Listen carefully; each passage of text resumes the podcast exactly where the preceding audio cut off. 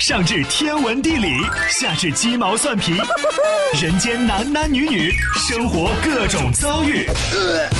这天下的事儿就没有谈笑不聊的，这小子什么都敢说。开心 Taxi，道听途说，就听谈笑的。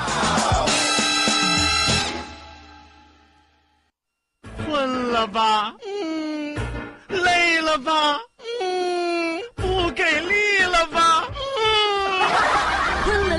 给力了，就听谈笑呀，听开心 Taxi，道听途说。生活难免苦辣咸，谈笑陪你说甘甜。开心 Taxi，道听途说。FM 九十二点六，谈笑为你而说。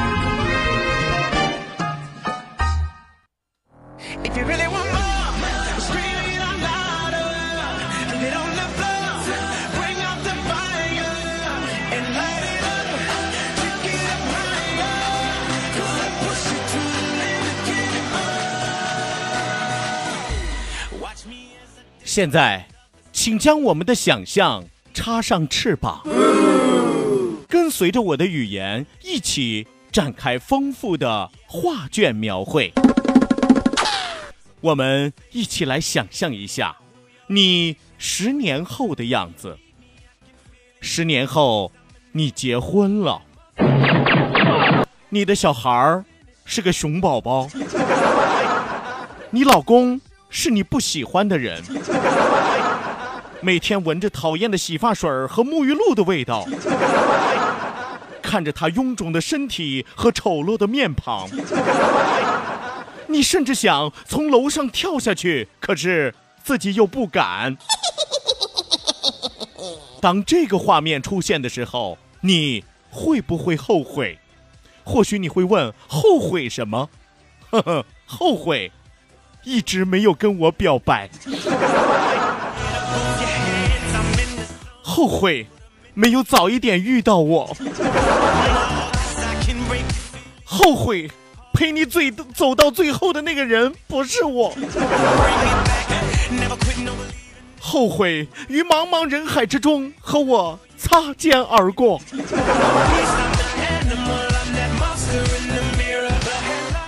当然啊，我不是说啊，所有的人嫁给我都是好的，是吧？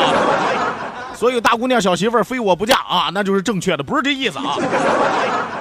遇到我，拥有我，不代表就一定要娶了我啊，不是那个，不代表就一定要嫁给我，是吧？你看，拥有可以有很多方式嘛，对不对？拥有一个人的灵魂啊，拥有一个人的身体，这是两种方式。还有一种是什么呢？拥有一个人的语言。哎，拥有一个人的节目，是吧？其实我翻过来的复过去，就是要告诉大家，不管生活好与不好，希望你们都能够拥有谈笑，好吗真的啊，刚才这个画面啊，我自己也曾经和身边很多的朋友都设想过。我说你们千万不要说，哎呀，对生活随随便便啊，对生活那么的不经意啊，觉得生活怎么过都可以，是吧？我自己不挑剔，啊。其实真是这个样子的吗？不是的，对不对？你可以想象一下，十年后啊，十年后，假如说你十年后结婚了啊，啊，假如说你十年后结婚了啊，当然有的可能已经等不到十年后了，是吧？哎，生了个熊孩子是吧？老公呢又不是你喜欢的人，因为当初随随便便就找个人嫁了嘛，是吧？每天闻着讨厌的洗发水和沐浴露的味道，这说明什么呢？经济生活也不是特别好，是吧？买不到自己称心如意的生活用品嘛，是吧？然后再看着老公是吧？臃肿的身体和丑陋的面庞，是吧？当初也不知道怎么挑的啊。然后呢，你就自己在琢磨，哎呀，生活这儿也不顺，那儿也不顺，生活这儿也不好，那儿也不好。哎呀，我干脆我从楼上我跳下去我就得了。啊，可是自己一看自己住的高层是吧？三十多层，你太吓人了，估计飞到十五层你就反悔了。啊，所以说求生不得，求死不能的时候，这个时候你心里不会后悔吗？是吧？这个心里你不会懊恼吗？肯定会的，会有些许的懊恼，会有些许的后悔。后悔什么？懊恼什么？当初为什么没有跟我表白呢？是不是？你哪怕在我节目里边发条微信，证明你对我的爱也是好的吗？起码你有了一个精神寄托嘛，是吧？啊，这开场白真奇怪，是吧？好像引诱更多的朋友精神出轨一样。就不是这个意思啊，就是希望大家一定要记住，现实生活不管有多么的狼狈，不管有多么的让人难以接受，但是我们的精神世界一定要是富足的，我们的精神世界一定要是欢乐的。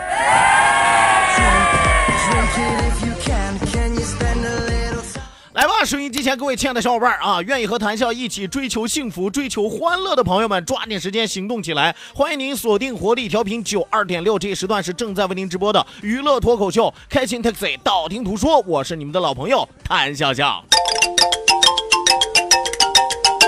我就是那个你差点错过的人。往后余生。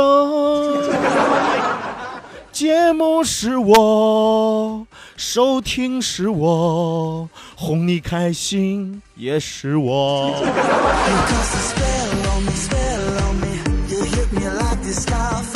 来吧愿意和我共度余生的朋友啊抓紧时间双击屏幕六六六。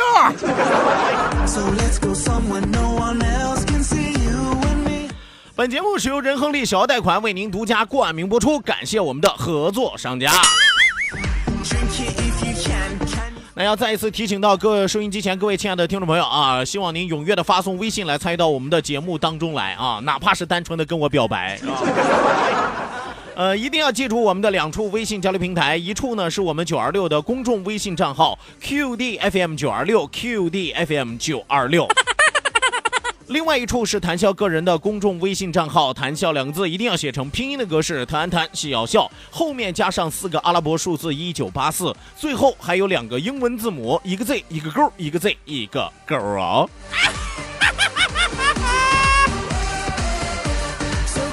OK 那，除此之外，我们的视频直播也正在为您拉开大幕，关注到九二六公众微信平台 QDFM 九二六啊，下拉菜单有一个视频直播的板块，打开视频看广播，含笑有话对你说。I'm glad you came. The sun go goes down, the stars come out, and all that counts is here and now. My universe will never be the same. I'm glad you came. I'm glad you came. Came, came, came. 啊，来和大家唠点闲嗑，是吧？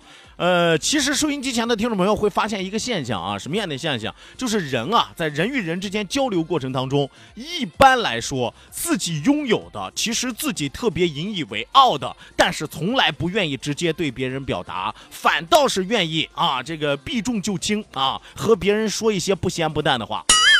啊，什么意思呢？可能大家乍一听这个概念不是很清楚啊。其实意思很简单，你看啊，通常来说，这个长得漂亮的人是吧？长得漂亮的人特别喜欢说什么呢？哎呀，长相不重要，我跟你说啊，内涵才重要。是不是？你看，一般长得漂亮的人从来不愿意跟你说，哎呦，长得漂亮有多重要，他不好意思，是吧？啊，但其实他心里就是这么想的，但他嘴上不说啊，他嘴上告诉你什么呢？长相不重要，那你长丑了，我看看。哎呀，我跟你说，长相不是最重要的，内涵是最重要的。可是这位哥们儿，你记住没有，是吧？我原来和大家说过一句话，就现在这个肤浅的社会，是吧？有多少人会看到你长得不怎么样之后，还愿意再去看你的内涵？如果说长相是第一关，内涵是第二关的话，很多的人在第一关就已经被 pass 掉了，他怎么能到第二关呢.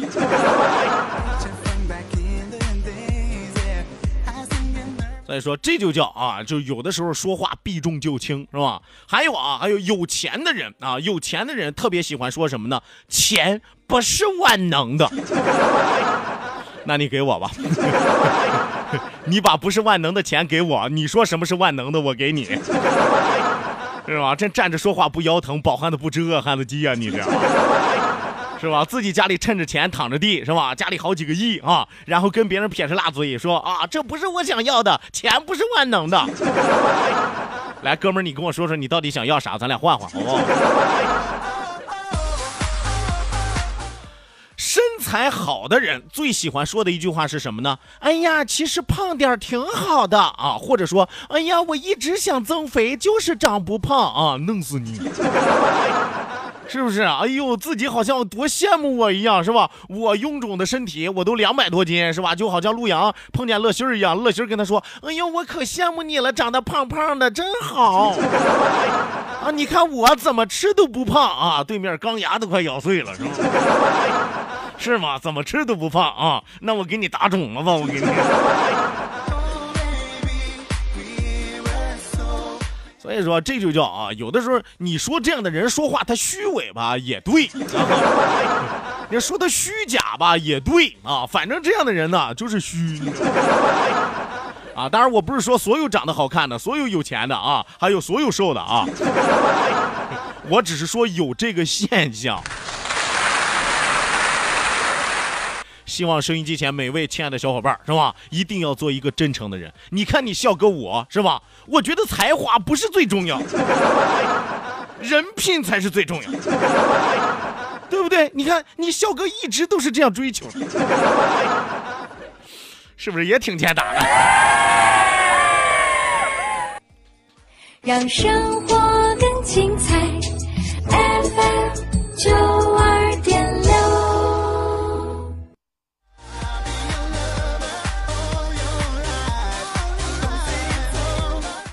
好的，那收音机前各位亲爱的小伙伴啊，欢迎您继续锁定活力调频九二点六，这一时段是正在为您直播的娱乐脱口秀《开心 Taxi》，道听途说，马不停蹄为您送出我们今天第一时段的道听途说，打开历史的书，点亮信念的灯。道，万法自然；听，天下大观；图，风雨无阻；说，说说说说说什么呀？到底说什么我哪知道？听谈笑的呀。说谈笑风生，道听途说，说说道听途说。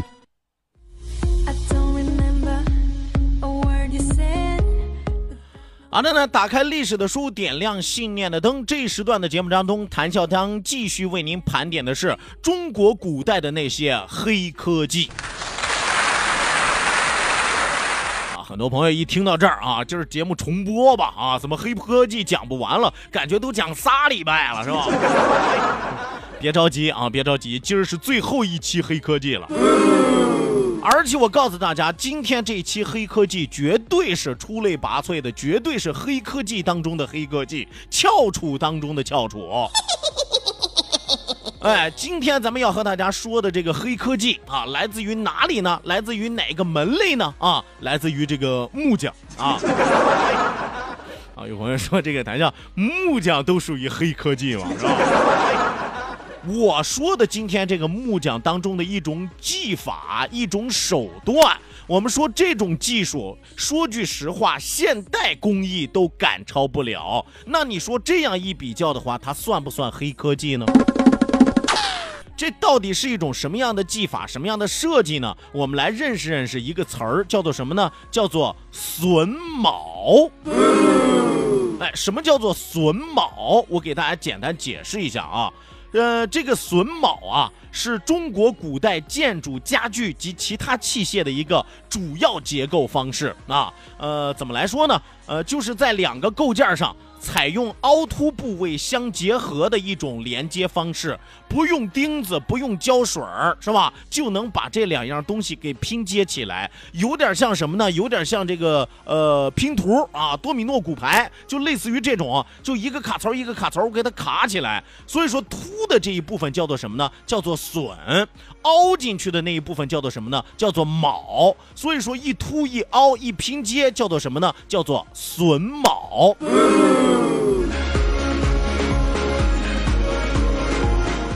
呃，当然了啊，这个这两个名字其实是两个字儿啊的组合，两种形态的一个组合。笋呢，在这个民间也有叫笋头的，是吧？卯呢，也有叫卯眼儿的、卯槽的啊，等等等等啊，很多很多。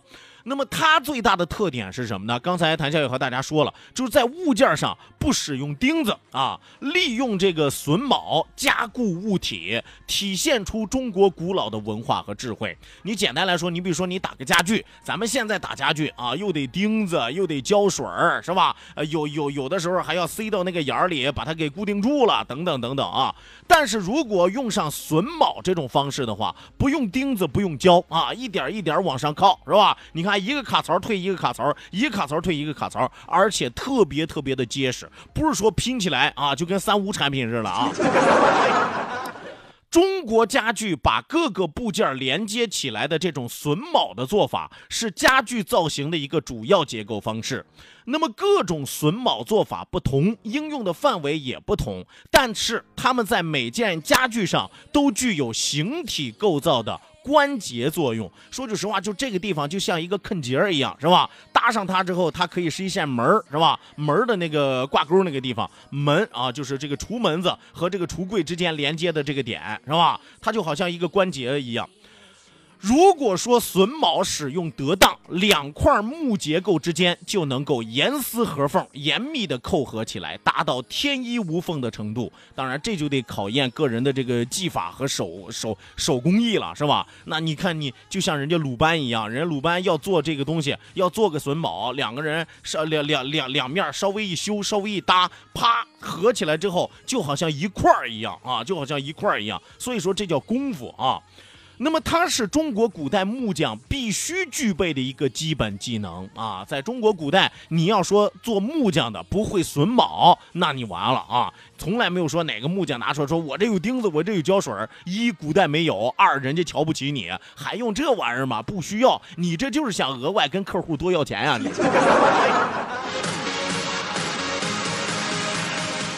所以说，工匠手艺的高低，通过榫卯的结构就能够清楚地反映出来。哎，有的人家技法高的，你一看天衣无缝、严丝合缝；有的技法低的，那两个都搭不到一块去，不是榫大就是卯大，是吧？你这两个你你怎么往里拼，是吧？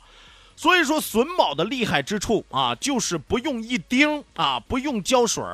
山河便能够使事物牢固成型，形成一种天然的美感啊。所以说，中国古代的这个木匠界有种说法叫什么呢？叫榫卯万年牢。哎，就是你别看我没有用钉子，没有用胶水，但是用榫卯的技法，一万年都不再破损的，就不会因为这个地方说啪嗒松了啊，啪嗒断了，或者说掉出来了，不可能。榫卯万年牢啊，是吧？这可绝对不是一句虚呃虚话啊！你看中国古代有很多这些榫卯比较突出的一些建筑，呃，而且都是巧夺天工的啊。比如说建于一千四百多年前的这个山西的悬空寺啊。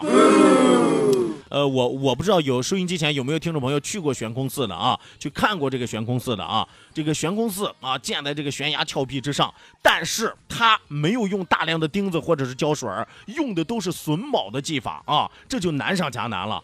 另外，还有距今大约一千年的山西的应县的有一个木塔寺，纯用木头给搭起来的一座寺，一一一一一座宝寺啊，是吧？你要知道，全部都是用榫卯的技法，一搭一扣，一搭一扣啊，真的是被古人的智慧所惊叹。你说现代人，你说不用钉子，不用胶水，你能见得出来？那出了奇了，是吧？除非你说我用铁的，我焊起来，是吧？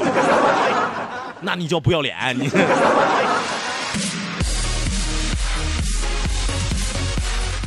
呃，几十种不同的榫卯结构合作用来归类，大致呢其实可以分为三类。哪三类呢？第一类主要是做面与面的结合啊，也可以是两条边儿的一个拼合，还可以是面与边的一个拼合的结构。比如说槽口榫呀、齐口榫啊、燕尾榫呀、穿带榫呀、扎榫呀等等等等，这是一种，就是面与面啊，就是两者之间的结合。呃，面与或者两条边，或者是面与边，这是第一种。